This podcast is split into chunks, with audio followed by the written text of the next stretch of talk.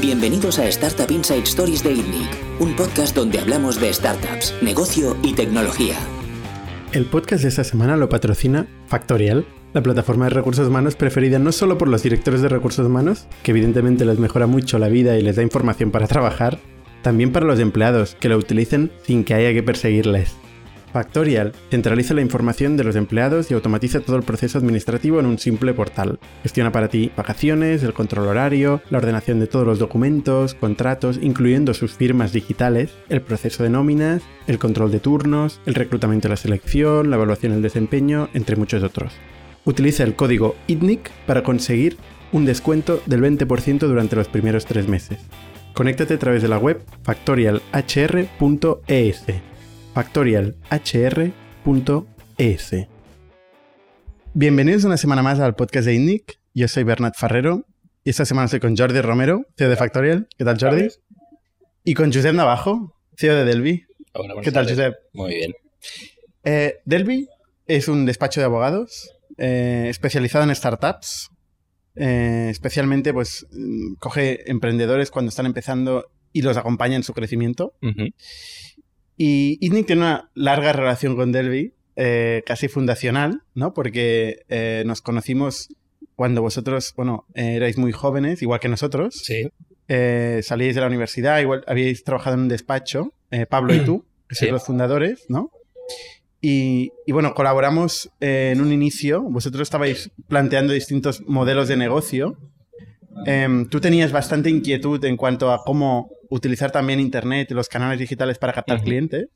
En aquel momento muy enfocado en la constitución de empresas, que evidentemente lo veíamos, lo veíais vosotros como un pain, lo veíamos todo como un pain, un proceso mm, administrativo tedioso que sigue siendo así.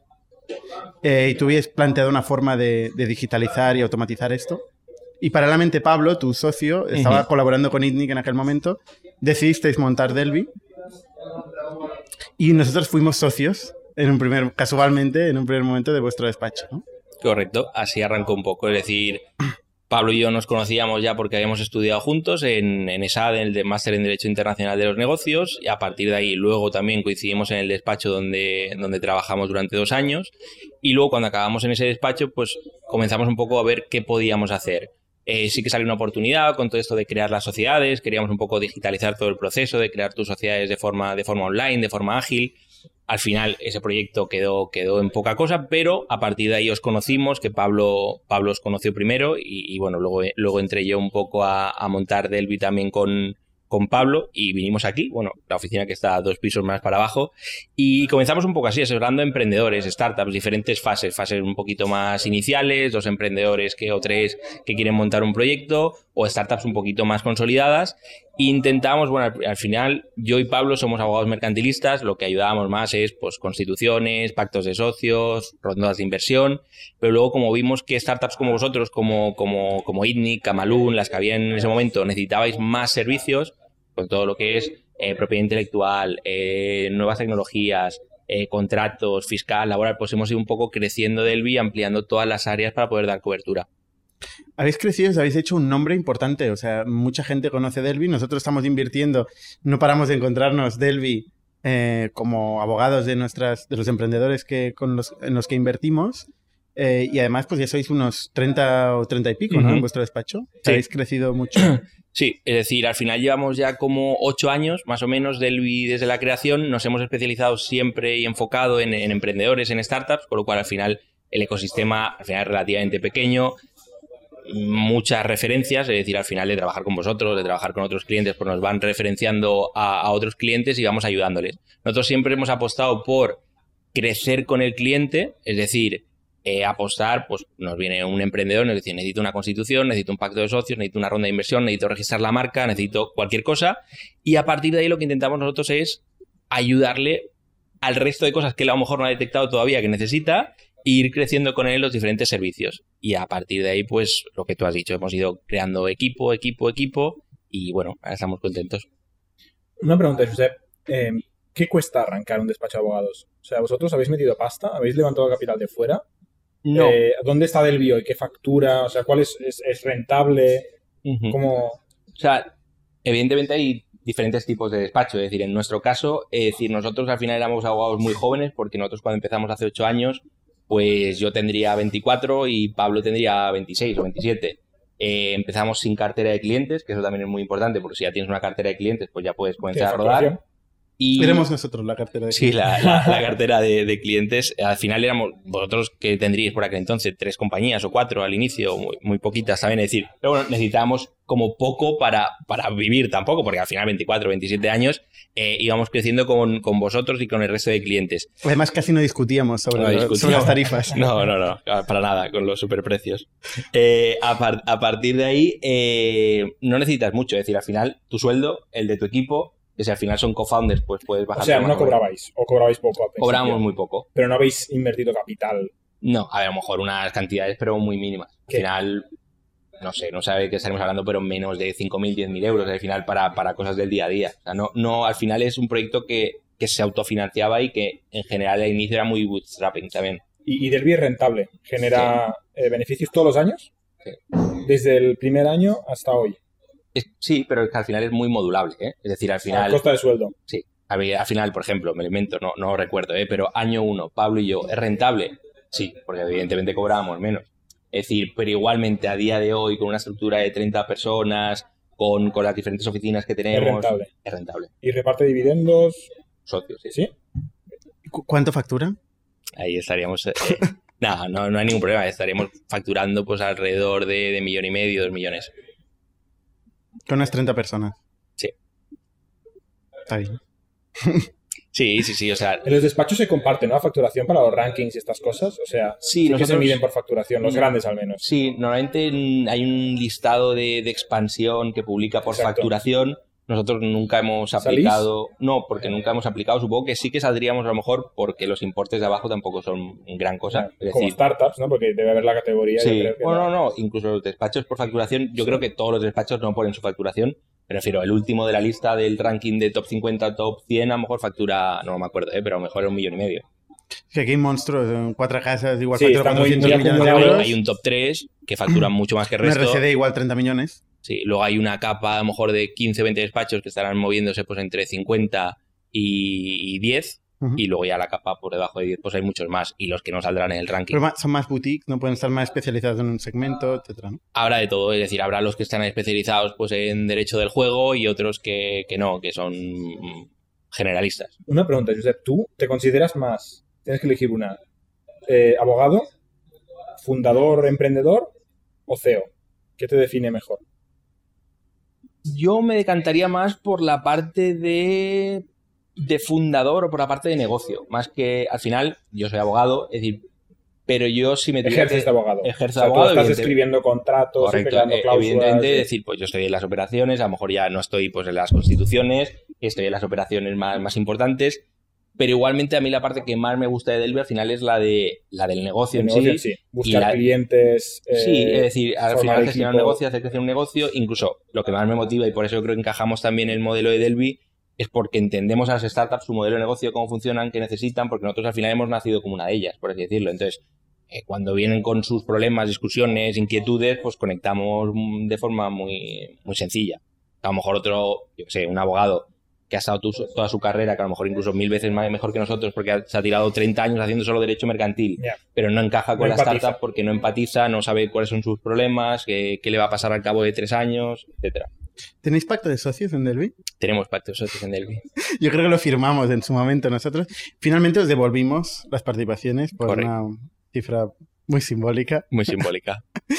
y Oye, vamos a entrar en el pacto de socios, porque esto es lo que la materia que, interesa a nuestra audiencia, aparte de la historia de Derby, que también eh, es, o sea, todo el mundo se, encuentra en un momento, ¿no? Tiene, está, ha montado una empresa con un amigo con el que confía al 100%, nunca cree que se va a poder entrar en un conflicto con un amigo.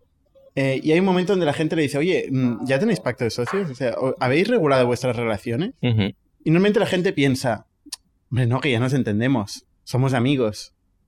Normalmente el error es este, es decir, que evidentemente cuando tú montas una compañía con alguien es porque te llevas bien, si no, no la montarías. Claro. El problema es que te llevas bien, pero a lo mejor con esa persona no has compartido una vida profesional, no has montado una startup, no has pasado 12 horas trabajando con esa persona. Entonces ahí normalmente comienzan a salir los roces. Con lo cual, en el momento en que no hay ningún conflicto, que es este, es decir, en el momento en que nos llevamos súper bien y que confiamos en el otro, es el momento de dejar las bases de la relación. Porque a ninguno de los dos le importa regular pues, una cláusula de, de permanencia o regular qué va a pasar si entra un inversor a futuro, porque en ese momento estáis alineados a nivel de, de visión. Entonces, ese es el mejor momento para hacerlo. No tiene ningún sentido que en el momento en que las posiciones son divergentes, es decir, que ya no hay punto de unión que digan, ah, ahora tenemos que hacer el pacto de socios, porque no van a poder firmarlo.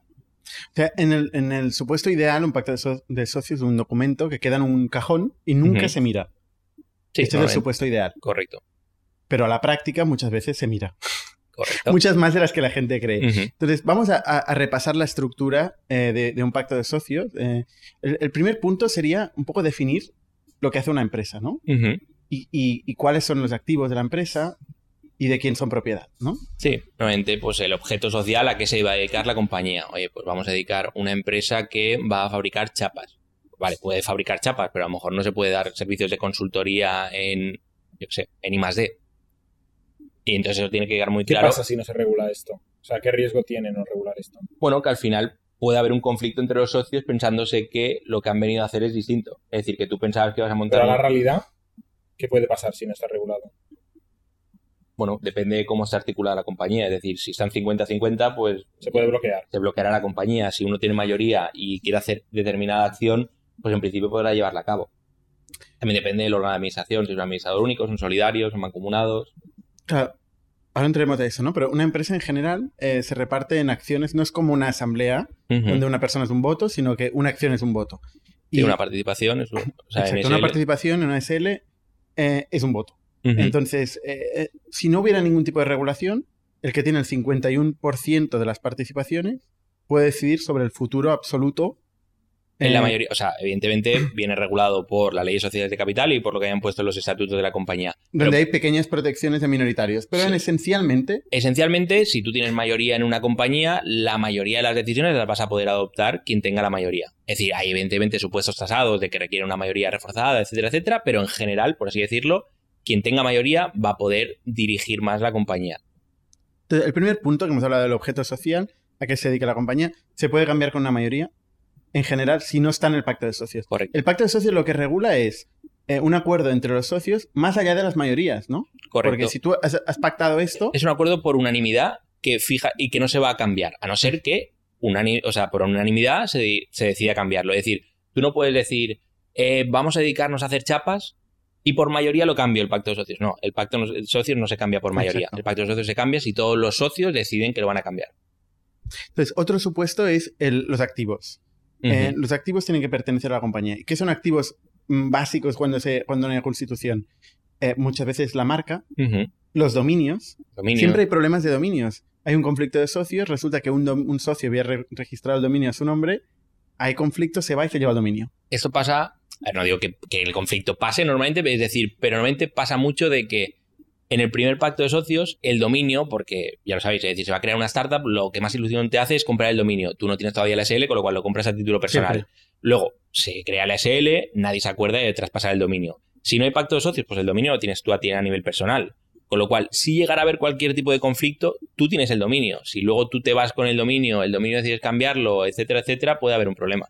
Mauricio Prieto, fundador de eDreams, que estuvo en el podcast, contaba no solo que el dominio lo compró él con su tarjeta de banco de Sabadell porque no había Como nadie que, que se lo dejara. No, no, es que además la cuenta de AdWords, eh, la campaña de AdWords, eran todo que tenía cosas a su nombre. Y luego incluso puede haber un problema que muchos emprendedores también pasa, de que dicen, no, mira, crear una sociedad al final tiene un coste, como voy a crear la sociedad me tengo que dar de alta como autónomo societario, que voy a pagar 360 y pico euros al mes, voy a empezar como autónomo.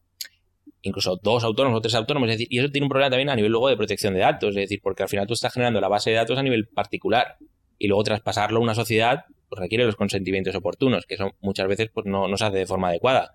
Pero si fuéramos puristas, pues requeriría los consentimientos, con lo cual también puede ser un problema.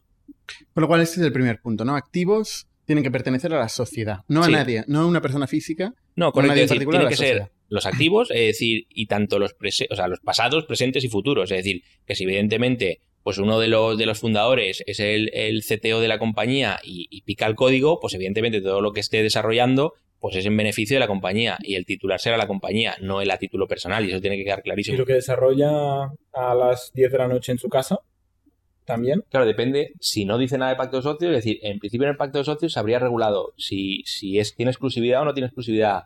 Si puede hacer competencia no puede Pero hacer aunque tenga exclusividad, si, si un CTO, que esto es muy común, llega a casa y programa por placer, eso. eh, No, pero por placer, es decir, por, es decir, exclusividad es que no puede tampoco hacer ninguna actividad económica que, que esté vinculada a. Luego, pero afectaría más cláusulas, es decir, afectaría tanto la exclusividad como la no competencia, como al final.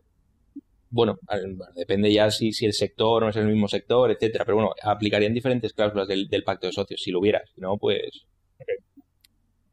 Todo depende al final de si es una cosa que no va a ningún sitio. Evidentemente no, pasaría nada. Si eso se convierte en una actividad económica importante y se ha hecho durante este periodo con exclusividad, Claro, o se beneficia de parte del código, parte del know-how que ha adquirido la compañía, que etcétera. es muy Ahí difícil de demostrar eso. Es difícil. Pues el know-how es elástico. ¿eh? Sí. Entonces, el, el siguiente punto muy importante es los roles. ¿Qué se espera de cada uno de los socios que están fundando la empresa? Y no solo hoy, sino a medio plazo. Sí. Ahí sería bastante importante, que normalmente hay muchas, muchas preguntas de, ¿tengo que definir ya mi porcentaje y mi rol? Que sí, es decir, tienes que definir el porcentaje que tienes dentro de la compañía y evidentemente cuál va a ser tu rol. Si tu rol va a ser, pues eres el CMO o eres el CTO o te vas a encargar de... Cosa que muchas veces no saben, ¿no? Los emprendedores están empezando, somos todo. En la, en la Hacemos fase, todo. en la fase inicial es más complicado. Eh, pero, es decir, claro, hay dos, dos vertientes. Es decir, se puede hacer el pacto de socios con unos roles muy genéricos, que sea un poco cajón desastre, porque al final lo que tú dices en una startup para iniciar pues, es 4x4 todo el mundo. O se puede, si también hay muchas veces que se inicia la compañía y a lo mejor pues tú has cogido un partner tecnológico que no es no está full time porque él tiene su propia compañía, etcétera, etcétera. Y ahí, más que definir roles, a lo mejor puede re- definir objetivos de, oye, vas a tener que desarrollar la aplicación en este lenguaje en- eh, con estas funcionalidades, o esta aplicación móvil, o Esto va a ¿Tú ser... esto lo ves en un pacto de socios? Sí. Ostras. ¿Y cuándo está desarrollada? Porque claro, es el al, problema. al ¿no? final normalmente hay un anexo con las funcionalidades y, y con lo que... Pero es que si no, por ejemplo, cuando... Yo no recomendaría esto. ¿eh? No, yo tampoco. No soy abogado, pero, Pero ¿cómo harías tú si no para que, por ejemplo, eh, vienen y quieren contratar un partner tecnológico? El partner tecnológico... Y es que empieza no- mal, es, que, empieza es que, mal. claro, no debería ser socio del pacto tecnológico. Se le paga su trabajo a horas Sí, pero y el día hay- que no te gusta dejas de pagar y dejas hay de muchísimos casos... Ya, pues que no lo recomendaría. No, yo por ejemplo, Y quizá lo hemos vivido de cerca, ¿eh? Yo, yo quizá no lo recomendaría tampoco. Yo, yo preferiría, evidentemente, tener un CTO in-house dentro de la compañía. O encontrarlo. un partner tecnológico y se le paga con pasta. Sí, pero Se levanta yo, inversión. ya, evidentemente, sí, a, nivel de a nivel de negocio también lo preferiría mil veces. Pero la realidad es que Hay- hay- esto muchas startups empiezan con un partner tecnológico. Que este es el, el- el problema. O sea, hemos hablado de los fun- las funciones, los roles y lo que es la permanencia. Que es, vale, yo me comprometo a hacer esta función, este rol, eh, durante un tiempo determinado y en un régimen de part-time, como estás diciendo, o de exclusividad, full-time, full time. etcétera, ¿no?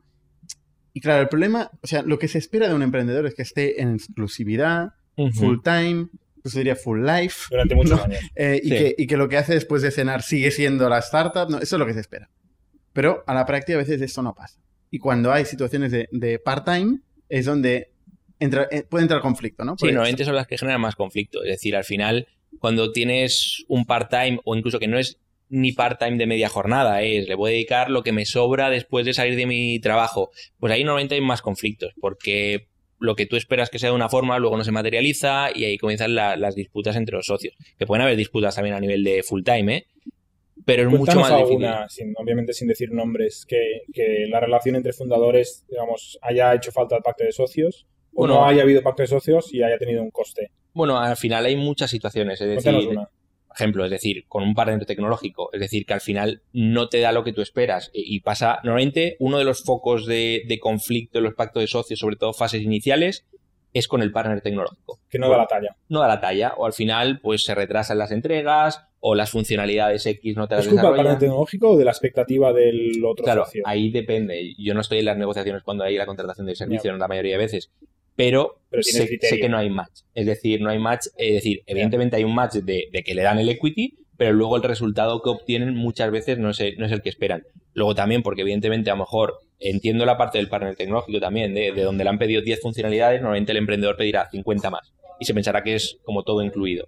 Entonces el partner tecnológico se comienza a enfadar, le comienza a facturar, el otro no tiene ¿Y cómo acaba esto? ¿Cómo acaba? Normalmente acaba mal, Sí, pero ¿qué significa mal? mal normalmente en la mayoría de los casos acaba con un acuerdo. con un acuerdo de que se le recompra las participaciones. Vale. En o sea, el- cuesta pasta. cuesta dinero. O sea, se acaba arreglando la sociedad, sí. pero cuesta mucho más de lo Y al que final, más de lo que hubiera costado pagarle pasta, como decía Jordi, al, al- al te potencial cuesta partner. el abogado, la pasta, el equity, el, el Sí. riesgo de que se te Normalmente, pero con- con el partner tecnológico y con cualquier otro socio. ¿eh? Sí, sí, normalmente, a la vía judicial puedes llegar, evidentemente, pero normalmente acaba pactando. Es decir, porque al final no beneficia a nadie. Es decir, una startup que al final tienes que tener focus, correr, ya es suficientemente difícil tener una startup y hacerla funcionar y crecer, como para encima estar preocupado porque uno de los socios tienes un conflicto y, y tienes que estar convocando las juntas con, con convocatoria, etcétera, etcétera, etcétera. Eh, entonces, normalmente se llega a un acuerdo, porque si no, lo que acaba básicamente es la compañía Se cerrando. y Y, se abre pierde otra. todo el mundo. Es decir, no es win-win, al final acaba cerrando. Me hace gracia esto que dices de. O sea, la putada puede ser que tengas que convocar las Bueno, juntas con no- convocatoria. No, no, no lo he, no lo he- no lo he desarrollado. Sí, pero en realidad yo estaba haciendo un sí, No, pero, pero sí, es que al final que haciendo que por cualquier cojonésima por- que formal que, que no hagas bien, te pueden declarar una junta. O sea, es Eso es como cuando te para la policía en la calle. O sea, siempre te pueden encontrar Seguro algún que papelito algo que, no has hecho mal, ¿no? Y no estás haciendo Bueno, nada mal, te, te simplemente comienza que- a todos los requisitos formales de una startup que normalmente no se cumplen porque hay acuerdo entre todos de no cumplirse, pues con esa persona básicamente... Porque no hay un departamento de compliance que está pensando, ostras, esto tenemos que hacerlo. No, porque se sabe, evidentemente. Hay, hay- vosotros, No, evidentemente. no se sabe. No, pero vosotros, por ejemplo, lo sabréis. Es decir, vosotros sabréis que tenéis que convocar la junta según vuestro pacto de socios con 15 días de antelación, etcétera, etcétera. ¿Y vosotros qué hacéis? No lo hacéis. ¿Pero por qué? No, Porque que lo hacemos, sí lo claro hacemos. hombre. Señor Nosotros juez. sí lo hacemos. Tenemos secretario de consejo, buenos abogados. No, pero al final es práctica habitual eh, muchos trámites agilizarlos. Sí. En cuanto hay un socio conflictivo, eso ya no pasa. El socio conflictivo, depende del porcentaje que tenga, pues te puede Sí, el- reclamar que audites la compañía, te puede convocar una junta para el orden del día, te pide El problema explicaciones no es por la cualquier- junta general que haces para aprobar cuentas anuales. El problema es cuando tiene- quieres comprar una compañía o vender una compañía, necesitas urgencia, tienes limitación de tiempo. pasta. Bueno, el, tienes el- para o pagar levantar sueldos. pasta. el máximo exacto. problema es decir, al final la junta te va a dar más problemas formales, pero lo vas a hacer porque no pasa nada, se hacer, convoca Si y punto. mayoría. Sí, pero- pero, ya te genera una complejidad. Sí, pero el problema básicamente será el punto donde, donde va a petar la startup es en el siguiente pacto de socios. Imaginaos que somos nosotros tres socios, eh, por algo lo que sea, yo me enfado y comienzo, digamos, pues a haceros la vida imposible. Con las juntas os voy a molestar, pero donde os voy a molestar de verdad es cuando vais a intentar levantar una ronda de medio millón de euros que diga, yo no firmo el pacto de socios. Por ejemplo. Básicamente ahí se cierra la compañía, porque yo no tengo obligación de firmar el pacto de socios. Y si no ¿Cuántas quiero, veces has visto esto? bastantes veces. O sea, no, Yo- no digo de, al final fricción, no digo que haya acabado desembocado en, Yo he En- visto un par de veces y acaba, acaba- al final es, extorsión. A ver, no, no lo calificaría como extorsión porque Bueno, cada, una No de las lío, partes... cada, una, cada una de las partes defiende su Pero al interés. final la gente, digamos, amenaza o bloquea a cambio de algo. O sea, en general la gente no es psicópata. Hmm. No- normalmente la gente quiere, Bueno, básicamente, hay de o, todo. o quedarse, o quedarse y quedarse con su equity y a ver a dónde va la startup y que no me molesten, o evidentemente pues que le compensen el trabajo que ha realizado durante O X que le tiempo. compensen No, el no derecho que tiene de su tocar percepción de su percepción de yo lo que he contribuido es tal. Claro, Que imaginaos cada uno es eh, distinto. el típico caso, una startup que valoración un millón de euros. La startup que, que vale realmente cero o muy poco porque casi ni factura. La valoración de un millón de euros es casi la de inicial. Es el futuro. Entonces, imaginaos que yo, yo tengo un 15% de la compañía y tenéis un conflicto conmigo y hemos levantado la ronda de un millón. Yo que os digo, lo mío vale 150.000 euros. Y vosotros me diréis, nunca te voy a comprar por 150.000 euros por- porque no va a salir 150.000 euros a mi bolsillo porque consideráis que todavía no vale eso para que alguien se lo lleve. Vale el plan de negocio que tenemos a futuro. Correcto. y Entonces, eso es lo que un inversor externo ha pagado un premium Pero si yo para participar en este plan de negocio. Pero si tú eres el, el gestor que tiene que ejecutar el plan de negocios y no Pero lo has si, hecho, si vale yo me cero. bajara del burro y yo dijera 150, pues tendríamos un problema bastante grande. Si no hay pacto de socios. Si no hay pacto de socios. Normalmente en el pacto de socios, pues se regularía todo lo que es, depende del conflicto, ¿eh? pero en este caso, pues la permanencia, si hay un cliff, el vesting, cómo se va consolidando, y luego lo más importante, pues las salidas good liver o bad liver. Es decir, Vamos, vamos a explicar un poco eso. ¿Qué es el cliff? Por ejemplo, ¿has hablado del cliff? el cliff normalmente es el periodo inicial. Si, por ejemplo, hay una permanencia de cuatro años, eh, cómo se van consolidando las participaciones. Es decir, cómo el periodo de permanencia que tienes, pues, normalmente se fija un cliff de un año, que es un periodo de permanencia que si tú te vas no antes, consolidas nada. bueno, que si tú te vas antes de que llegues al año o te echan antes de ese año, te quedas sin nada, básicamente. Pierdes ver, todo. Lo pierdes todo. Y a partir de ese año vas consolidando. Puede ser una consolidación pues, anual también, trimestral, mensual, diaria, como, como se regule. Y a partir de ahí, pues si te echan en el año 2 y 5 meses, pues habrá que ver que has consolidado hasta el año 2 y 5 meses. Best practice, ¿qué dirías que es? ¿Anual? ¿Mensual? O sea, ¿Diaria? habría un cliff que sería, o sea, más o menos la permanencia es 3-4 años, más 4 que 3, eh, con un cliff de un año y luego la consolidación yo creo que sería mensual.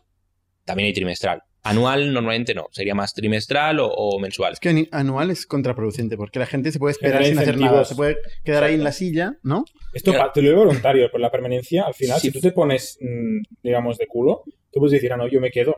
Soy el peor CTO del mundo, por decir un ejemplo, ¿eh? Yo vengo cada día a la oficina a las 9, me voy cada día a las mm, 6 o a las 5, a la hora que Bueno, sea, hay, para conflictos de ese tipo también. Es y decir, ahí en la silla, no- no- abriendo el marca. ese es un problema y ese es difícil de solucionar porque lo más seguro que, que tú no puedas echarlo como tal. Ya ni laboralmente. Por no, eso, pues por- que, que el problema es que sumas complejidad la mercantil con la laboral, que en España todos sabemos que es muy difícil, Sí, muy complicado. Y, y además, ¿Qué y, es- este y esto caso? pasa. Esto Esto en el pasa pacto de socios que lo. Claro, este es peor porque el normalmente que lo está haciendo mal. Lo peor es que si tú lo haces mal a propósito, pues aún te lo esperas. Pero el, el peor supuesto es el, el co-founder, que el otro se da cuenta de que no está a la altura y que dice, no quiero que siga siendo mi co-founder, y lo quieres echar Y el pobre lo intenta. y el no- pobre lo intenta. Y, tú si le dices, en marca, no, ¿eh? No, no, estamos hablando de casos no, el pobre lo intenta, tú le dices no y tienes que quitarle su porcentaje porque tú consideras que no. Evidentemente el otro pensará, pues yo lo estoy haciendo bien. Ya, ya, Entonces ya. ahí el conflicto pues, pues es de otras dimensiones.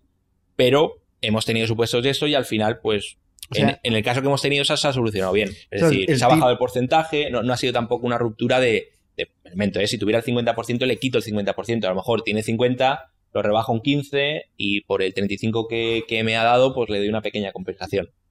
El tip para la audiencia es, si es importante a quién fichas, con quién te asocias, es Antes del pacto de socios. antes O sea, del pacto de socios. Sí, pero eso ya sabemos es, es prácticamente imposible. Al final hay muchos proyectos que, que no conoces al otro co-founder de toda la vida y aunque lo Ya, pero es que conozcas, estás iniciando un proyecto de por vida, un proyecto que te va a dedicar mucho tiempo. Sí, la pero- pena invertir en conocer. en conocerlo sí, pero incluso vosotros seguro que habéis montado compañías en que tampoco tenéis el conocimiento de la otra persona 100% o que luego...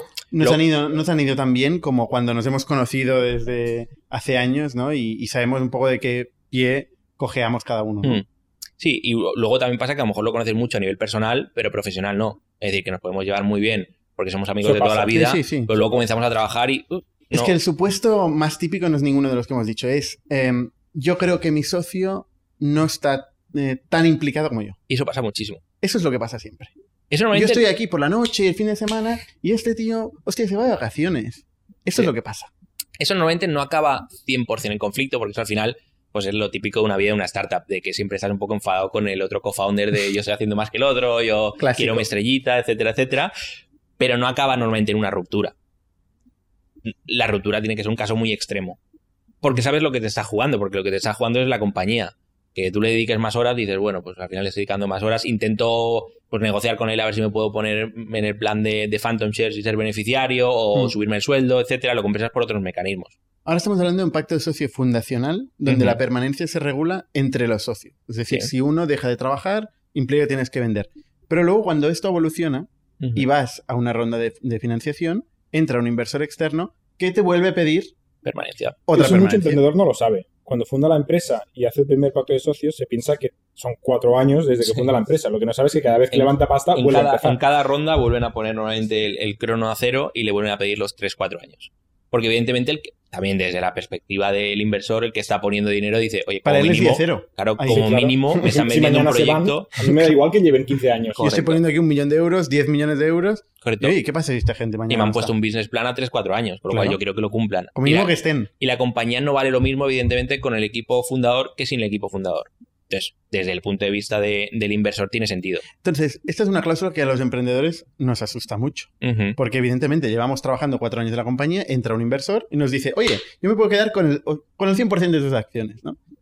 El 100% O de tú tus te acciones con el cero. que y tú con el cero. Y llevas cuatro años trabajando en esta compañía, ¿no? Aquí depende a quién asesores. Evidentemente, si asesoramos al, al emprendedor, lo que intentaríamos negociar con el fundador es a lo mejor que parte de las participaciones estuvieran consolidadas o regular muy bien los supuestos de good liver y bad liver y a lo mejor pues que las penalizaciones no fueran tan estrictas. Evidentemente, el inversor depende de que no es lo mismo negociar una ronda de inversión con Family Foods and Friends que al final te van a aceptar todo que evidentemente pues irte a, a un fondo de inversión que más o menos ya sabes lo que te va a pedir y lo que te va a exigir. que son más tiburones. ¿no? Entonces, mm, ahí eh, has hablado de good liver y bad liver. Estas son cláusulas que nos miramos con lupa los emprendedores. O deberíamos mirarnos con lupa, porque nos pueden dejar fuera de la compañía y sin nuestras acciones. Sí. Entonces, explica un poco qué, qué es un good liver y bad liver y qué, qué- cuáles son las lo que lo define. Bueno, al final sali- salidas good liver y, y bad liver, es decir, es básicamente lo que dice el nombre. Es decir, eh, salidas good liver sería básicamente, por ejemplo, que te echen de la compañía sin ningún motivo. Para ti es un good liver, porque tú no has hecho nada malo. Es decir, te despiden, si fueras laboral, pues te despiden con un despido procedente. Pues eso no es culpa tuya.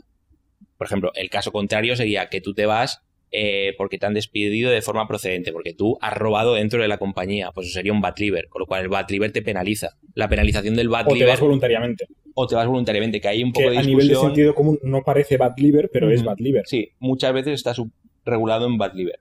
A veces ahora también se comienza a poner en algunos pactos, es decir, pues good liver, bad liver y bad bad liver. eh, pero bueno, Super al- bad liver. sí, sí, sí, que al- Malote. correcto, que al final es bueno para intentar ver escenarios que al final acaben cuadrando. Más o menos hay unas cláusulas que, que todos los fondos de capital riesgo suelen poner, pero siempre son negociables y al final puedes tirar un poco más de fuente de la fuerza de negociación que tengas en ese momento. Si tienes más inversores, eh, si está la compañía muy bien Y lo rodada. mejor es encontrar un inversor donde no necesites usar el pacto de socios, obviamente, pero nunca lo sabes. Sí, es decir, pero también no es lo mismo, claro, que tú vayas a buscar la ronda de financiación cuando tienes caja que cuando no tienes caja. A nosotros nos ha pasado casos de que van a buscar una ronda, el proyecto es sexy, tienen caja y tienen cuatro o cinco interesados. Eso es perfecto para negociarlo. Nos ha pasado otro caso de eh, cierro en 15 días eh, y tengo este inversor. Claro, nosotros como abogados pues, poco margen nos dejas. Es decir, intentamos negociar, pero la que intentamos Firma a- rápido. apre- Aún así, apretar un y poco, yo, pues... yo diría que en todos los casos hay que ir con mucho cuidado con esta cláusula, porque da igual lo que hagas, que si en un momento dado te pueden echar. sí, No merece eh, la pena. No merece la pena. Levantar la pasta, te vas O sea, ya sí. tan tranquilo. sí, si hay pero algún sitio donde lo- el emprendedor tiene que, que cogerse, es un- yo creo que este es uno Sí, esta es súper importante, pero muchas veces el emprendedor la piensa como que el inversor me va a echar. Y el inversor no tiene porcentaje para echarte en la mayoría de los casos. Normalmente lo que puede llegar a pasar es que sean tres fundadores o cuatro fundadores más los inversores.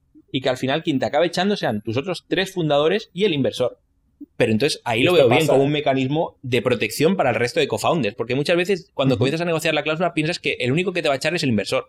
Y a lo mejor no, te está echando tu co-founder.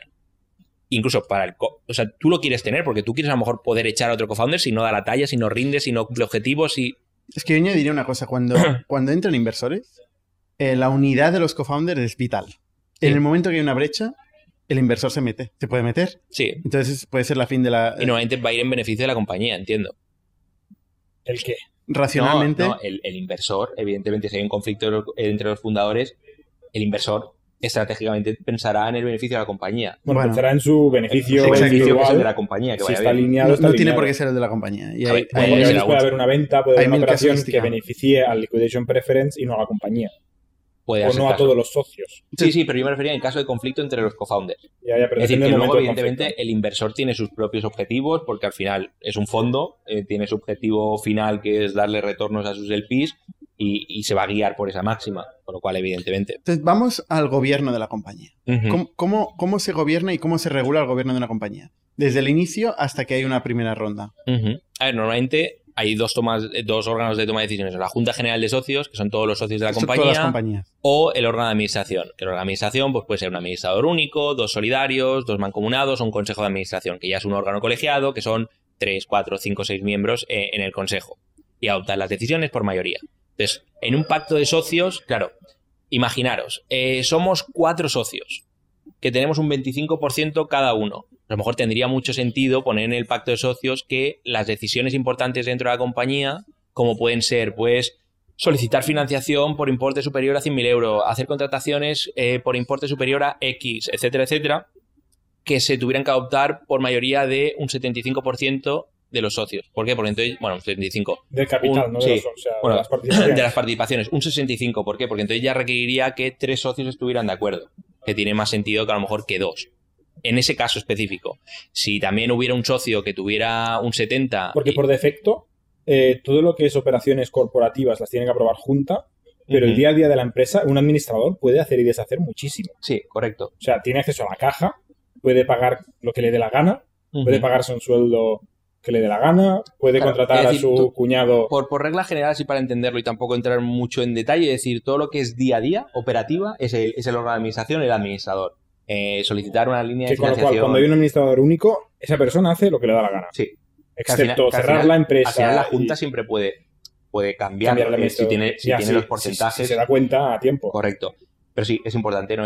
Por eso también el- lo que pasa en los pactos de socios iniciales es que normalmente se pone un administrador, ¿por qué? Por tema de costes. Y luego lo que se hace en, en pacto de socios por limitar de- determinadas decisiones a que requiera la aprobación del resto de socios o de determinadas personas. Y en el caso, evidentemente, de que ya te entre un inversor, pues lo que te va a solicitar es o unas mayorías reforzadas, bastante más elevadas, o unos vetos. Es decir, unos vetos de para adoptar determinadas O un decisiones. consejo donde O ellos sea, estén. unos vetos tanto en junta o, unos o, o un consejo de administración con unos vetos Claro. en el consejo. Aquí como unos vasos comunicantes eh, que son o bien el, el inversor tiene derechos de poder, digamos, en el gobierno del día a día, que no es día a día, pero bueno, que es la figura del consejo, ahí tiene una mayoría, y si no la tiene, entonces se va su- sus limitaciones se van a lo que se llaman materias reservadas o mayorías reforzadas o mayorías con presencia de o voto del inversor, ¿no? Y vetos. Sí. Básicamente estos son los cómo, vet- cómo gestiona el gobierno. Lo- los vetos pueden estar en junta o los vetos pueden estar en consejo. O vetos o, o mayorías, ¿eh? Mayorías reforzadas. Exacto. Entonces, pues el inversor intentará, claro, una estrategia de- de- desde el punto de vista del emprendedor. Si va a negociar con los inversores y al final no tiene un inversor, sino que tiene, entran tres. Pues lo que sería estratégico para él sería que no requeriría el voto favorable de uno de los inversores, sino que, o sea, que dijera, Para vetar algo. para vetar algo, sino que dijera, necesitarás el voto favorable de, o sea, sea que no, que perdona, que no fuera el voto de los tres, sino que fuera, por ejemplo, pues el voto de la mayoría de los inversores o el voto de uno de los tres inversores, porque entonces te da tiempo, o sea, te da la capacidad de alinearte con uno de los inversores y llevar a cabo la- las propuestas. Pero si requiere siempre el voto de los tres, el voto de Exacto. Y, creo que entre el veto y el voto favorable em, es más difícil al en el día a día que alguien vete.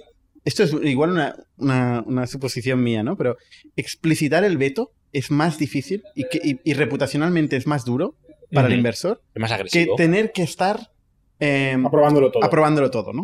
O sea, yo creo que es más, más es, es mejor explicitar el veto desde, un pu- desde mi punto de vista que el tener que contar en el día a día con, con el inversor. Es Schopenhauer aplicado al derecho mercantil, ¿eh? Pues, pues que estas cosas tienen... el poder del O sea, al final, el veto, normalmente cuando entramos ya en la fase de vetar decisiones, ya entras en una dinámica en que, en que el equipo de dirección y los inversores no están alineados. No, cual- pero, pero, pero el- el- el- la logística es importante. Pero tú haces un consejo y dices, haremos esto. Y no pasa nada. Pues haremos esto, nadie ha dicho nada, no ha hecho falta aprobarlo, nos ha vetado. ¿Sabes? Si tú requieres aprobaciones, haremos esto, votos a favor, y entonces obligas a votar. ¿Sabes? Yo creo que esto sí que es un matiz importante. Sí, pero sí, pero normalmente siempre, de teatro, siempre ¿eh? se Pero- requiere votación en, en- es decir, los pactos de socios a nivel de consejo siempre se requiere votación para determinadas decisiones. Y además de la votación, es decir, se requiere el voto favorable Claro, del pero, pero, inversor. pero en la votación, si eres mayor- mayoritario en el consejo, eh, pues no, no se produce ese problema. Sí, ¿no? correcto. Yo, por ejemplo, en, en la, en la discusión de con Factoria en la primera ronda, eh, esto fue una conversación donde el inversor, por defecto, va a coger una mayoría en el, en el órgano de gobierno. Esto es lo primero que hace, ¿no? Y Quiero, quiero tener control en el consejo. Entonces, no, Esto, somos no, esto no es muy habitual. Es decir, normalmente en el consejo Bueno. nunca tienen mayoría. o, o materias reservadas en el consejo. Entonces eh, dices, a ver, ¿por qué? ¿Qué es lo que vas a tener que controlar, no? Hazlo explícito. Entonces ahí es donde empiezan a decir, pues mira, yo este tema me preocupa, este tema me preocupa.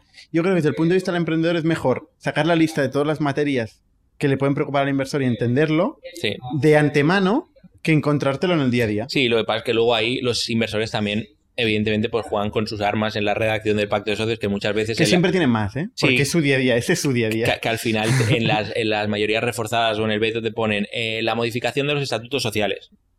Y la modificación de los estatutos sociales es prácticamente todo. Es decir, son ampliaciones de capital, son traslados de domicilio, son eh, el régimen de transmisión de participaciones, lo cual, si Hay te han- trampas por todo. Es, si un, te han es un puesto campo ese- de minas. Si te han puesto ese cajón desastre como, como, como punto, sí, sí. eh, te han colado un gol. Lo, lo que tendrías que decir en ese caso es, detállame qué modificaciones estatutarias tú quieres tener un derecho de veto o quieres tener una mayoría reforzada.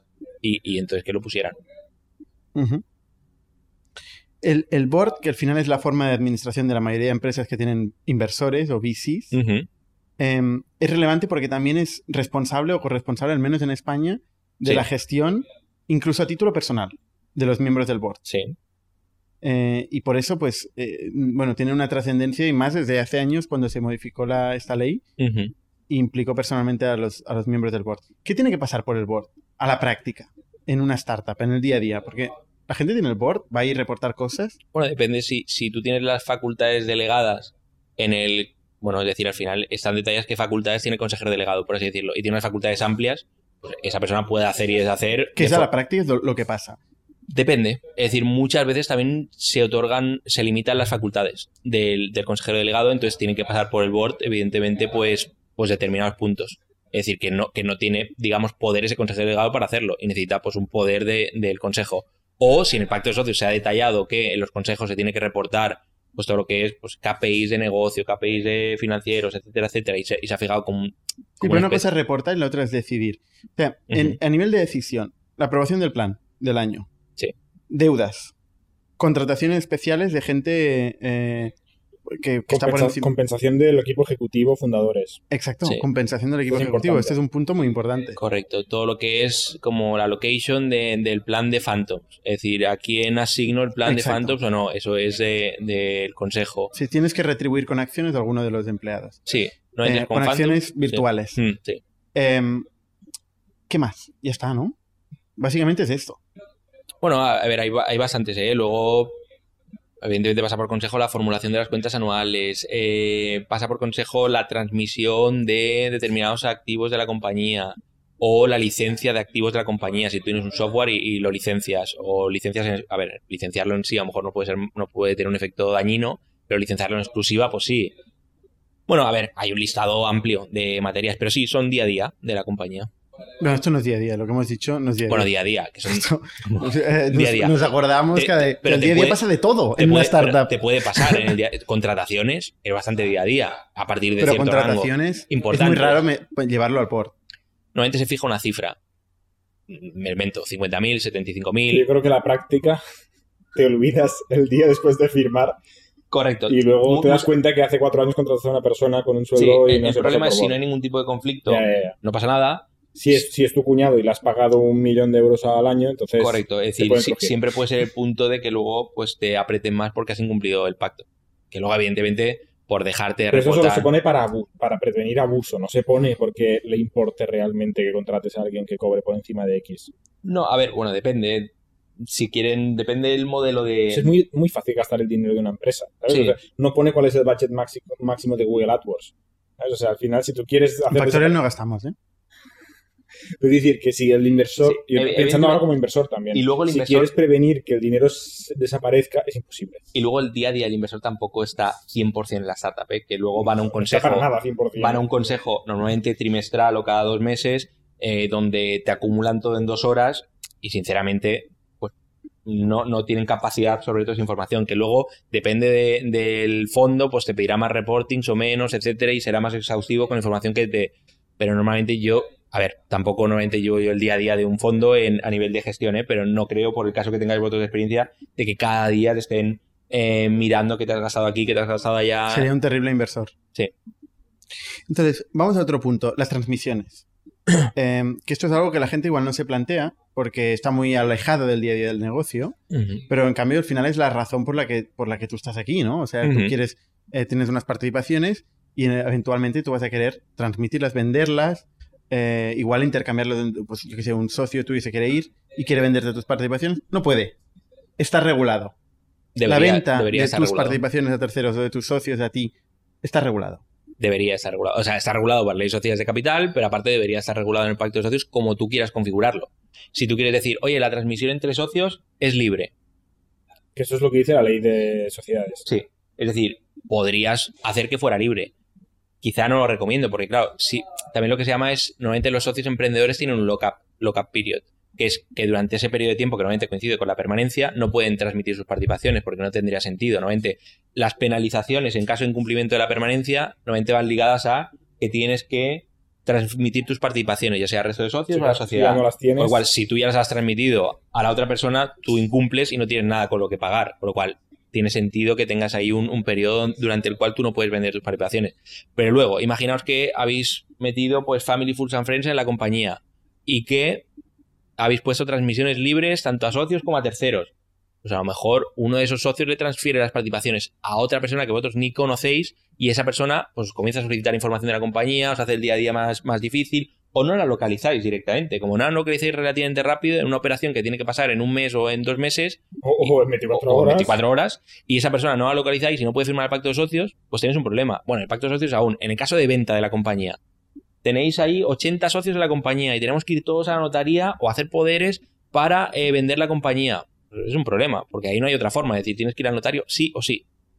Este es un buen ejemplo. El caso de venta de la compañía, donde eh, pues tú te has puesto de acuerdo con un, un posible competidor, te compra la compañía y hay un socio que tiene el 5% o el 1%, el 0,1% Ujú. y dice, "Pff, yo paso de ir al notario Depende. y te bloquea la venta. Sí. ¿Qué pasa? Si no estuviera regulado en el pacto de socios, tienes un problema, porque esa persona, tú no puedes obligar a un socio a vender sus participaciones.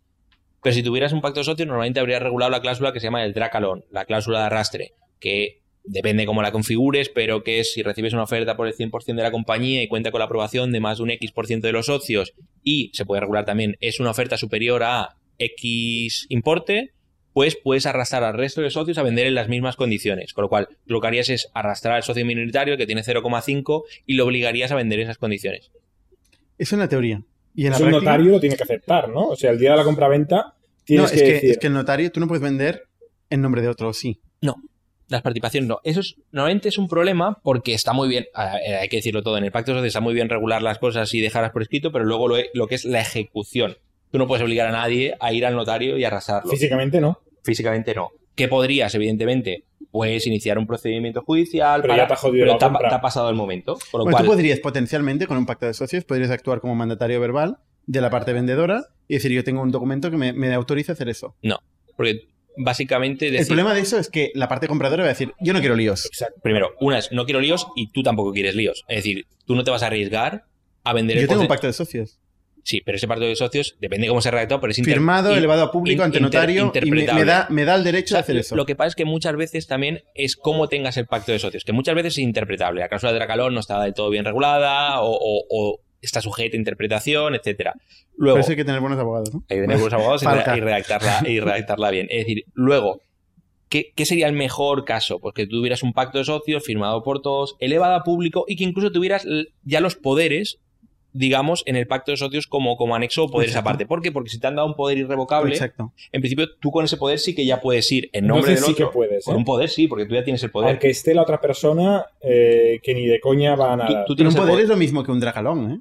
¿Qué? Un dracalón al final es un poder, es lo mismo. No, normalmente se hace el dracalón con los poderés anexos. O con O los sea, un poderes. es lo dragalón bien mismo. hecho tiene que tener un poder notarial el, el dracalón para que se pueda ejecutar. Bueno, o sea, bien hecho que sirva de algo. sí, sí, que, en que caso de a malas. ¿eh? Porque A malas. Al final A ver, el también- contrato, si es a buenas, no muchas veces también el dracalón en fases más avanzadas también no es lo mismo redac- a ver, redactar un pacto de socios para el equipo fundador inicial. Normalmente no vas a redactar un dracalón de, de dos páginas.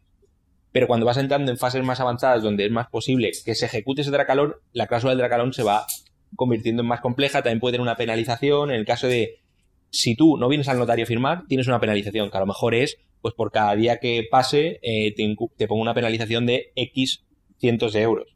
Por lo cual, tú ya sabes que no es que digamos, oh, eh, no voy a vender mis participaciones, es que cada día Me que va pasando, pues la responsabilidad que tú puedes asumir es muy superior, con lo cual eso también es disuasorio para que no vayas. Yo, yo no, no tengo el conocimiento, pero sí la intuición de que en Estados Unidos esto es más fácil. A ver, sinceramente no lo sé porque no he ejecutado nunca un dracalón en, en Estados Unidos. En Estados Unidos podría llegar a ser más fácil, no, no, no, no sé. Es decir, evidentemente está, un contrato está mucho en más... Estados Unidos va a misa. Mm, yo tengo la experiencia en Estados Unidos de contratos que hay gente que ha dicho, ya sé que pone el contrato, pero me lo paso por el forro y se ha tenido que negociar, igual que decíamos antes.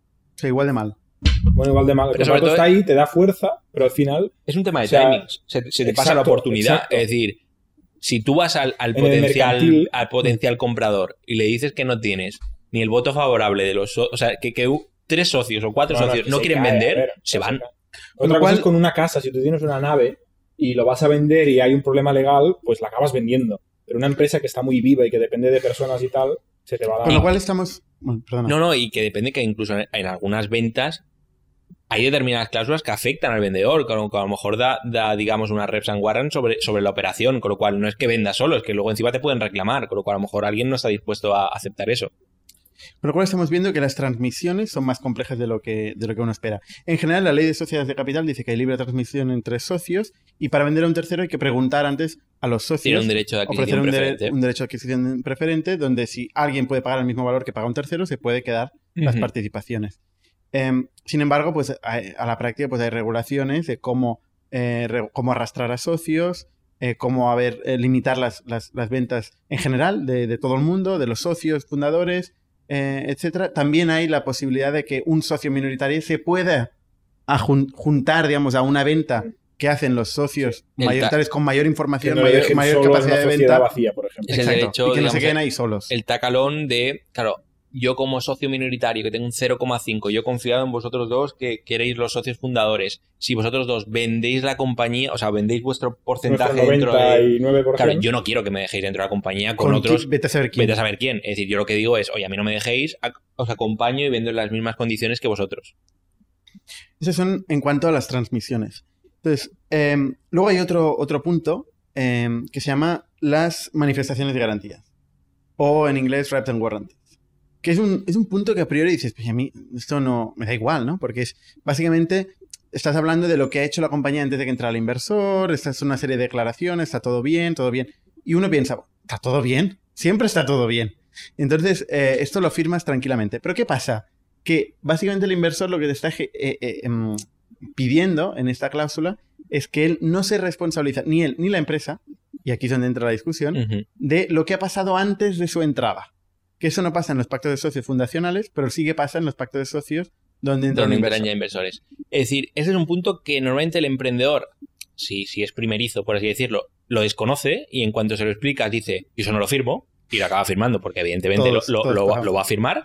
Es decir, pero básicamente lo que hace es una serie de declaraciones sobre el estado de la compañía. Pues básicamente dice que a nivel fiscal la compañía ha presentado todos los modelos, está al corriente de pago y no tiene ningún tal, a nivel laboral igual, que todos los trabajadores se han cobrado, que no hay ningún incidente, que a nivel de protección de datos, que a nivel de... Que las métricas que de has compartido son que toda las la que información son. que has dado es veraz. Claro, tú dirás, puedes, tú puedes ir con un deck, con un PowerPoint diciendo somos la hostia y luego no hay nada, ¿no?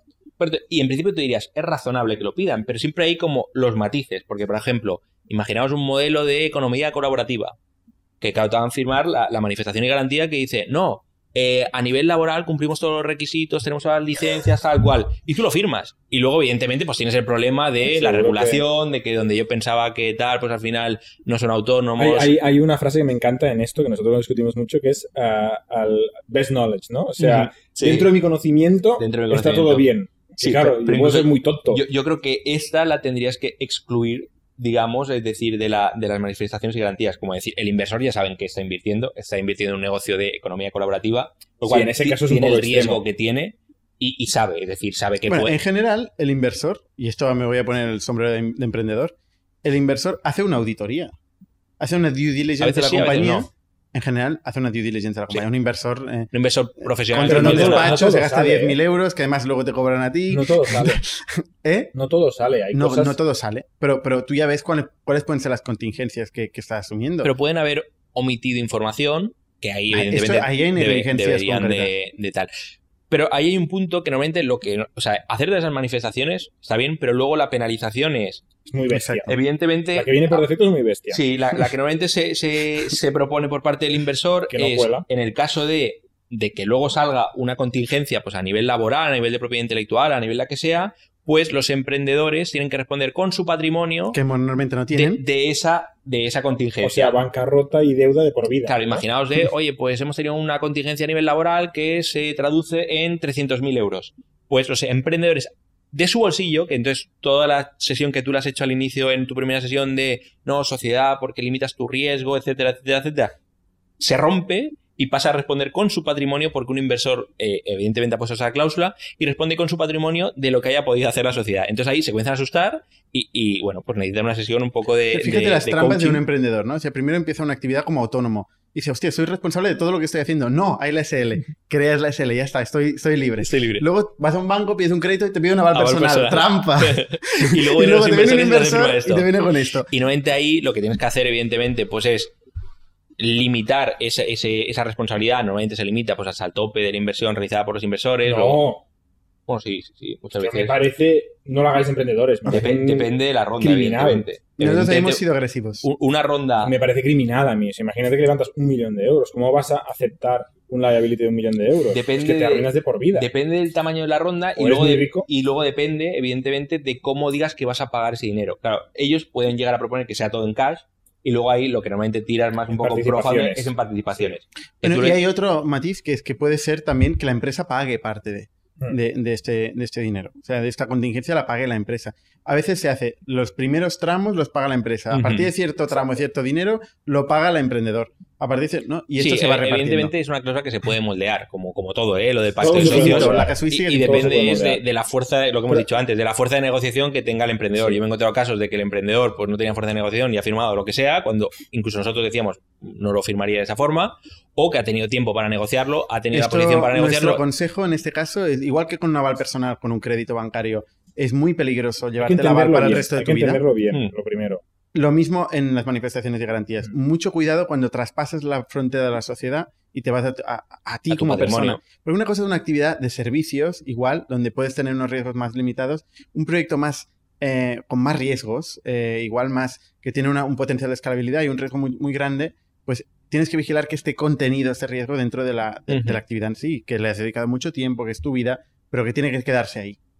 Ahí nuestro consejo como, No, como no, emprendedores a emprendedores. evidentemente, como abogado también, luego lo, luego lo que puedas Depende llegar, de quién sea tu cliente. lo que puedas llegar a negociar en ese, en ese punto, pues ya dependerás de la fuerza de negociación que tengas. Pero evidentemente intentar limitarlo siempre con tus participaciones, que nunca llegue a, a tu dinero personal. Exacto. Y en el caso de que ya tu dinero personal, pues lo que habéis dicho, evidentemente delimitar las franjas, eh, incluso hasta el primer umbral, pues no, no se, no se abona la, o sea, no se abona. ¿Por qué? Porque va libre. Imaginaos, oye, pues los primeros 5.000, 10.000 euros de sanciones o de contingencias, pues no se abonan. ¿Por qué? Porque entendemos que es día a día. A partir de ese importe hasta otro importe, pues sí que se tienen que abonar. Se abonan por la compañía, se abonan por los emprendedores. Bueno, negociar toda, toda esa casuística. Vámonos a las, a las cláusulas económicas, eh, que son interesantes. Las antidiluciones, los, eh, las liquidaciones preferentes. Son cláusulas que, que, ostras, a todo el mundo más o menos las conoce, le dan miedo. eh, y la verdad es que, que, que- que forman parte de una ronda, tanto como la valoración y la cantidad levantada. Sí. Normalmente se, se habla en, las, en los periódicos de tal empresa ha levantado tanto dinero. eh, normalmente se publica la cantidad que se levanta, no se publica tanto la valoración. A veces se, Ahora está de moda. a ¿eh? veces se Ahora publica se la más. valoración. Es un tema de ego. Sí. Eh, Yo he levantado 100 millones de valoración. No, soy Pero un lo- unicornio, ¿no? Mi empresa Claro. vale un billón. Ahora, en cualquier caso de venta, me quedaré con un 0,01%, pero vale eh, mil millones Sí, pero que de eso es contraproducente porque incluso ir a valoraciones muy altas en una fase inicial te puede jugar una mala pasada porque lo que significa es que a la siguiente tienes que hacerla más alta todavía. Bueno, si hay liquidation preference, te crujen vivo. sí, O antidilución. o experiencia. antidilución. Es decir, con lo cual, incluso, pero aunque no los hubiera, ya a nivel reputacional te has cargado la compañía Sí, casi. sí. Es decir, si tú levantas una ronda a valoración 10 y luego tienes que bajar la valoración 4, por mucho que no tengas ni antidilución ni liquidation preference, jodido. la compañía Ya, pero ha- nadie piensa una que luego va a levantar una ronda a, a valoración 4, ¿no? Cuando levanta. Sí, pero a lo 10. mejor no tenías que haber sido tan agresivo y defender 10 cuando a lo mejor la compañía estaba más cerca de 4 o 5 que de 10. Pero bueno, eso Yo, va yo- por... yo creo que lo, que lo que se debería publicar en los periódicos es el contrato que han firmado, ¿no? Debería salir un, un pequeño resumen. un pequeño resumen. Mira, esta cláusula de liquidation preference, esta antidilución, este ratchet a veces, ¿no? O sea, yo, yo no creo que tanto que se tuviera que publicar, sino que tiene la importancia, evidentemente, lo que Claro. de, de que es importante la valoración, es importante la cantidad que levantas, pero es muy importante el pacto de socios que has configurado. Evidentemente, yo prefiero, ya más a nivel personal, quizá menos dinero o menos valoración y un pacto de socios mucho menos agresivo, es decir, más profounder. Porque te va a dar ciertas libertades, te va a permitir pues, manejarte mejor la compañía. Si al final has firmado un pacto de socios con una valoración muy buena, pero con unas cláusulas que te van a pasar factura a corto plazo, pues mejor no hacerlo. ¿Cuál es la típica liquidation preference que tú te encuentras? ¿Cómo, ver, cómo está estructurada? Normalmente la, la que se regula en, en España es liquidation preference por uno non-participating. Que básicamente es que, que el inversor, es decir, imaginaos que el inversor ha puesto un millón de euros y la compañía se vende. El primer millón de euros va para el inversor. O, si le sale más a cuenta, pues va al porcentaje que le toque. Si el inversor tiene un 20% y se ha vendido la compañía por 20 millones, pues a lo mejor le interesa más cobrar los 4 millones. Iría a porcentaje. Pero entonces no participa del millón. Es decir, elige o los 4 millones o el millón. O sea, la diferencia entre participating y non-participating es que el participating podría optar al millón Ujú. Y luego, además, los A la 4 parte millones que le A tocan la parte proporcional que le tocara de... Que esto se ha hecho, pero ahora no se hace. Ahora no se hace. Ahora Menos es- mal, menos mal. Sí. Ahora lo habitual aquí... Bueno, esto es oferta-demanda, ¿eh? Ya. Sí. Ahora hay mucho capital en el mercado y los inversores se portan mejor. Cuando no ha habido tanto capital, los inversores han metido de todo. Sí. A veces incluso ha habido múltiples veces la cantidad metida. Sí. Nosotros ahora recientemente nos hemos encontrado una operación que era 1.25. Y, y no se bajaba del burro. Básicamente el inversor y al final se ha firmado por 1.25. A veces hay un dividendo anual que va revalorizando esta parte de liquidación preferente. Se puede, Yo lo he visto esto se puede regular. Y lo he firmado. Yo recomiendo a los emprendedores que, que pregunten a otros emprendedores que lo hayan hecho. Sí, Porque a veces te dicen, sí, tal, participating, non participating, y tú te dicen market standard. sí. Exacto. A ver, un Y concepto si que no tienes algo muy nada. bueno, te dirá, no, esto no es estándar, te la están colando y tal. Pero si no tienes algo muy bueno, pues quizá te lo comes. Y hay que preguntar a gente que lo haya Sí, hecho. evidentemente y- tienen que ser cosas más que lo típico de market estándar que al final te pueden colar, porque cuando negocias market estándar, uno dice market estándar una cosa, otro otra, y al final en, en España como mínimo pues no nos ponemos de acuerdo en, en qué es o no es, y, es una baza de negociar, de decir, no, es market estándar, ya está. Y el otro dirá, pues no. Y da igual, aunque sea market estándar, yo quiero hacer mi propio pacto de socios, que lo no cual... existe un eh, estándar de mercado. bueno, o sea, y que- existen estándares, existen mercados. Sí, y y que al final tú quieres negociar tu pacto de socios personalizado. Es decir, mira, pues nosotros somos tres founders, somos tal, hemos hecho esto, hemos hecho lo otro, pues nos merecemos esas condiciones. Y si no, pues quizá busca otro. Ujú.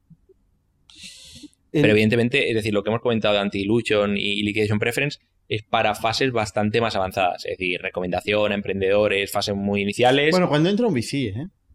Sí, pero bueno, entra un VC ya cuando estás en, en cierta ronda. Incluso, Hay También- VCs que están eh, haciendo ahora phishing en, en vez rondas iniciales. sí, pero, pero no te meterán un- o no deberían meterte un liquidation preference. Es decir, los VCs que ahora van a las rondas más, más seed no deberían ponerte liquidation preference. A ver, no deberían. Pueden hacer lo que les dé la gana, pero tú como, como emprendedor, evidentemente, pues yo creo que tienes capacidad suficiente para no aceptar un liquidation preference en una ronda de 200.000 euros, o de 300.000, o de 400.000. Otra cláusula económica eh, que también se discute en estos casos, ya lo dejamos aquí, última cláusula, es eh, lo que son las, las acciones reservadas para personas claves de tu equipo. Lo que se llaman los ESOP plans, Stock options. stock options, etcétera. ¿Cómo funciona esto? ¿Cómo se regula? A ver, en España normalmente lo que se utiliza en el 99% de los casos no son, no son stock options, sino que son phantom shares, que al final es similar, es decir, pero no es lo mismo. Es decir, no te dan un derecho para adquirir una participación de la compañía en el futuro, sino que te dan un derecho económico vinculado al valor de las participaciones en el futuro. Es decir, ahora las participaciones valen un euro y lo que te dicen es si estás cuatro años en la compañía, tú irás consolidando con tu vesting, etcétera, etcétera, y si la compañía en el año 4 tiene una valoración de 20 millones y se vende, y nosotros habíamos dado un 1% de, de Phantom Shares, te daremos a nivel económico, es decir, tú no serás nunca socio, ni podrás votar dentro de la compañía, pero te daremos el equivalente económico a lo que valdría ese 1% de la compañía en el año 4. Ujú. 200.000. Sí, de- pero también va vinculado, evidentemente, es más complicado que no entramos, es decir, pero aquí hay un evento liquidativo, ¿por qué? Porque en el año 4, si, si únicamente vale 20 millones, pero no ha sucedido que se haya vendido la compañía, etcétera, etcétera, Si no pues no, entra te va- dinero. no te van a poder dar el, el- el- el dinero, con lo cual luego se regula un vesting, pero luego X periodo más de tiempo para que suceda ese evento liquidativo y te lo paguen. Y no se utilizan las stock Un evento options. liquidativo puede ser una salida a bolsa una venta de la Sí, compañía. venta de la compañía, salida a bolsa. una- Venta total o parcial a veces. Venta par- normalmente parcial es que cambio de control. Es decir, que se tal o que hay una fusión, evidentemente, con un cambio de control. Bueno, hay determinados supuestos que se Y regulan. en estos casos, la forma de hacer llegar el dinero es vía la misma relación que exista entre las partes. Si es una relación laboral, pues va a ser un bonus, digamos, en su, en su nómina.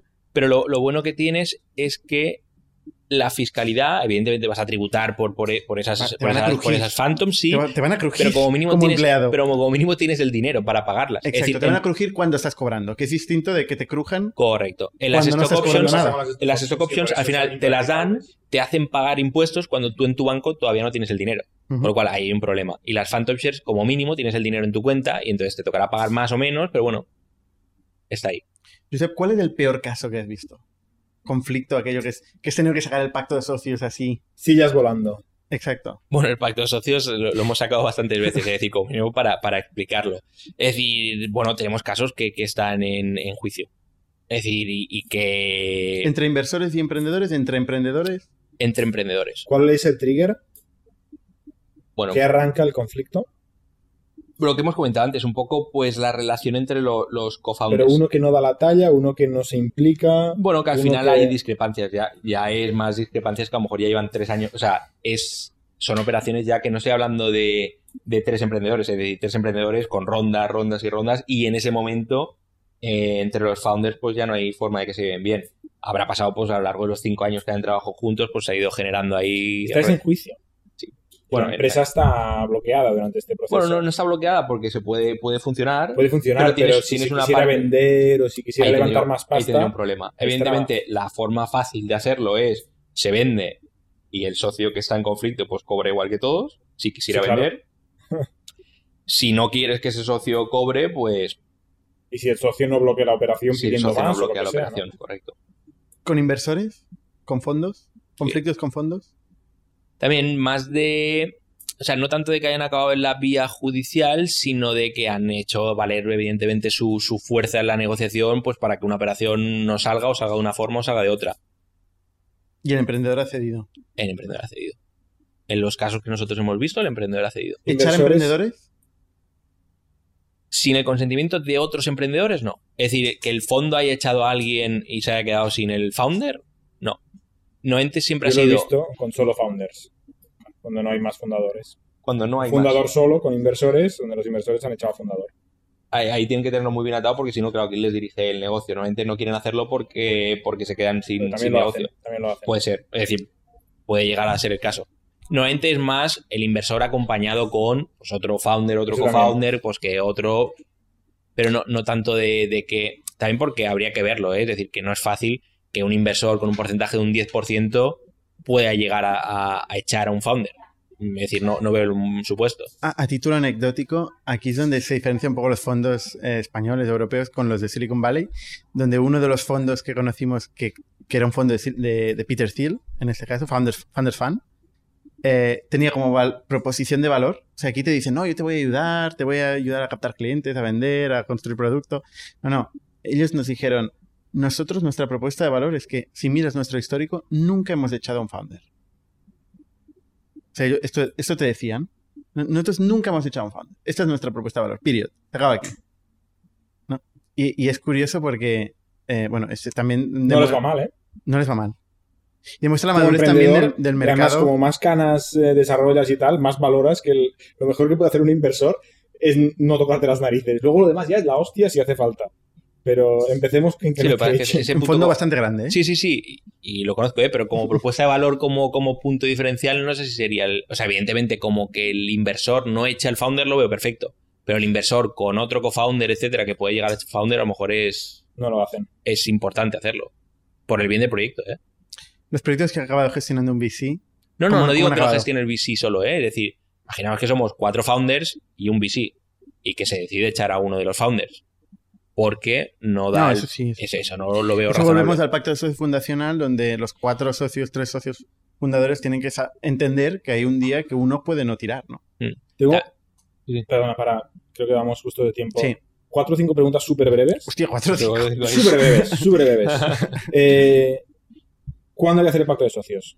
¿Cuán, cuán tarde puedes hacer el pacto de socios? Ya, Rápido. Rápido, tarde puedes hacerlo lo, tarde que quieras. Es decir, yo lo recomiendo lo antes ¿En posible. la Constitución? Sí. ¿Puedes hacerlo a cabo de un año? O sea, ¿qué- Sí, pero el punto es, si tienes el conflicto antes del año, vas a tener problema. ¿Cuál es la empresa que has visto más grande y más tarde que no tenía pacto de socios? Tarde y más tarde. Bueno, nosotros hemos llegado a vender una compañía que no tenía pacto de socios. ¿Por, por millones? ¿Por decenas de millones? Sí. ¿Por cientos de millones? No, por pocos millones. por millones. millón Sin pacto de socios. Sin pacto de Se ha socios. vendido ahí a pelo. Porque al final eran dos founders que eran su negocio y lo vendieron. ¿Vale? ¿Qué cuesta hacer un pacto de socios? Depende de qué pacto de socios. Es decir, el pacto de socios de... Claro, El de la fundación, el de la constitución. A no hablo por nosotros, es decir, al final dependerá de, de la asesoría, el despacho que te lo haga, es decir, pero estamos hablando de rangos de, de mil, miles de euros. Es decir, Mil, miles de no euros. es decir que el rango depende de quién te lo haga, de despacho de, de Barcelona o de España, pero yo creo que irá en un rango entre mil, dos mil, tres mil, depende de quién te lo haga. Nosotros estamos en el Eso es el rango. fundacional.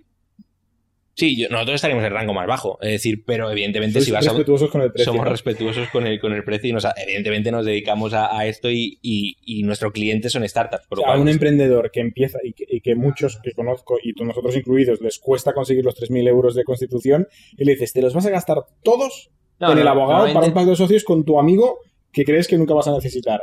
Esto es un pitch difícil, ¿eh? No es difícil, ¿eh? A ver, nosotros nos dedicamos... Yo lo hago este pitch, yo recomiendo abogados buenos. Sí, a ver, evidentemente Ahora, tienes que ver riesgo y, y recursos. Evidentemente, nosotros, es decir, un pacto de socios, tres fundadores y demás, pues estará más cerca de los mil que de los tres mil. Al menos sí se hace con un despacho como nosotros.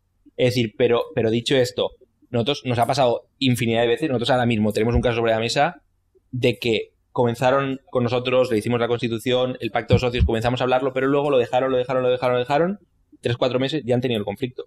Ya han tenido el conflicto y ya han tenido que pagar el socio fundador al otro socio infinidad de veces más de lo que le cobrábamos nosotros por el pacto de socios. Y nosotros teníamos el pacto de socios ya, la, la propuesta firmada, ¿eh? lo que pasa es que ellos, por dejadez, pues ha ido pasando el tiempo. Por lo cual, nunca se sabe, a lo mejor no te pasa nada y te has ahorrado los mil euros, perfecto, como que te pasa y los mil euros se han traducido en seis. Hay que usar el sentido común, ¿eh? O sea, el momento cero tampoco es el momento de firmar un pacto de socios, es de saber quiénes somos y qué hacemos de aquí. El momento 0,1, cuando empezamos a ver, oye, hay que ir un negocio, No, pero, podemos pero el momento esto cero, realmente aplicándolo a vosotros, vosotros en el momento cero tenéis pacto de socios en todo. No. ¿Nosotros quién? ¿Quién? Factorial sí. Bueno, pero Factorial porque empezamos de otro Y lleva- y llevamos muchos años desde ya. luego, no. Bueno, pero Factorial. No. Y nos lo hiciste tú a cabo de Bueno, un tiempo. pero, pero Indic también eran los inicios, el pacto de socios no estaba tan en boca de todos, etcétera, etcétera. Pero Factorial. No, no, era culpa nuestra que éramos unos novatos. No, no, no nos inventamos el pacto de socios. ¿eh? Pero, por ejemplo, Factorial minuto cero. Sí. ¿Por qué no al Que era, cabo un- de...? que era de servilleta. Bueno, es decir, un pacto de socios. Bueno, pero firmamos algo. Lo Sí, no, no, yo les recomiendo a la gente que aunque sea con su pareja, creo, su ¿no? novio, su hermano, que firme un pacto de socios, aunque sea explicando el espíritu de por qué están aquí y qué esperan de ellos. Ahí yo entro a la parte de abogado que hagan eso y lo hagan bien. Es decir, con un abogado. Es decir, Que sinceramente... se gasten mil euros. Bueno, pero con mejor que nada. Delvi, si puede Mejor ser. que nada. evidentemente, es decir, pero evidentemente yo lo recomiendo, es decir, pero porque soy abogado y porque veo el conflicto.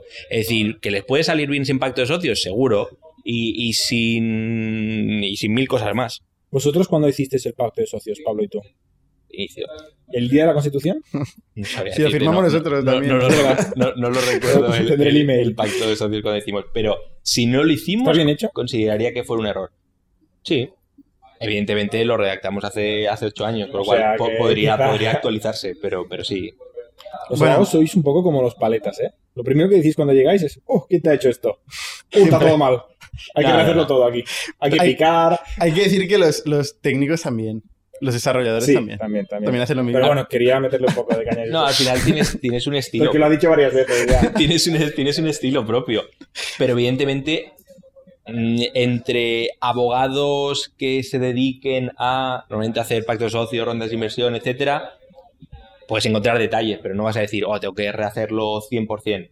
Pero evidentemente, si viene de alguien que está redactado, que a nosotros nos pasa, a nosotros nos vienen emprendedores a veces y nos dicen, tengo el pacto de socios, lo he redactado yo, lo he cogido aquí, lo he cogido allá, he cogido el pacto de socios de Caviedes, le he quitado cuatro cláusulas, claro, no tiene ningún sentido. El pacto de socios de Caviedes está redactado, Gástate mil euros, ¿no?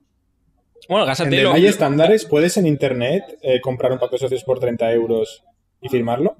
No lo sé, seguro que sí. Es decir, pero igualmente, y no por tienes que es saber, decir, tío, llevas 10 años No, dedicado no, correcto, es decir, seguro que te lo puedes descargar y gratis, seguro. Pero no te lo recomiendo, porque no está el, el pacto de socios al final es como un traje a medida. Es decir, a ti que te sirve, si tú quieres regular un good liver, un bad liver de una forma, unas mayorías u otras, no es lo mismo que tengas 50-50, que tengas 75-25, que tú estés full time, que él esté part time, todo eso se tiene que detallar de forma. Hay que adaptar la casuística. Sí, Y hay que saber las consecuencias de lo que no sabes en aquel momento. Y, y sinceramente decir, De lo que puede pasar. yo lo que recomiendo aquí, que seguro que tenéis una comunidad y no creo que fuera adecuado decir que no firmen pacto de socios o que firmen una servilleta, No, no. es decir, y no digo que nos contraten a nosotros, que Yo contraten a, recomiendo gastar pasta en abogados. que, que contraten Eh, a quien les dé la gana, es desafortunadamente. decir, al final... Cuando sepan lo que quieren hacer. un poco. sí, pero ya sabes, es lo que, ya sabes lo que quieren hacer. algo. Es decir, minuto uno ya sabes lo que quieren hacer porque estás constituyendo una sociedad, tienes unas obligaciones.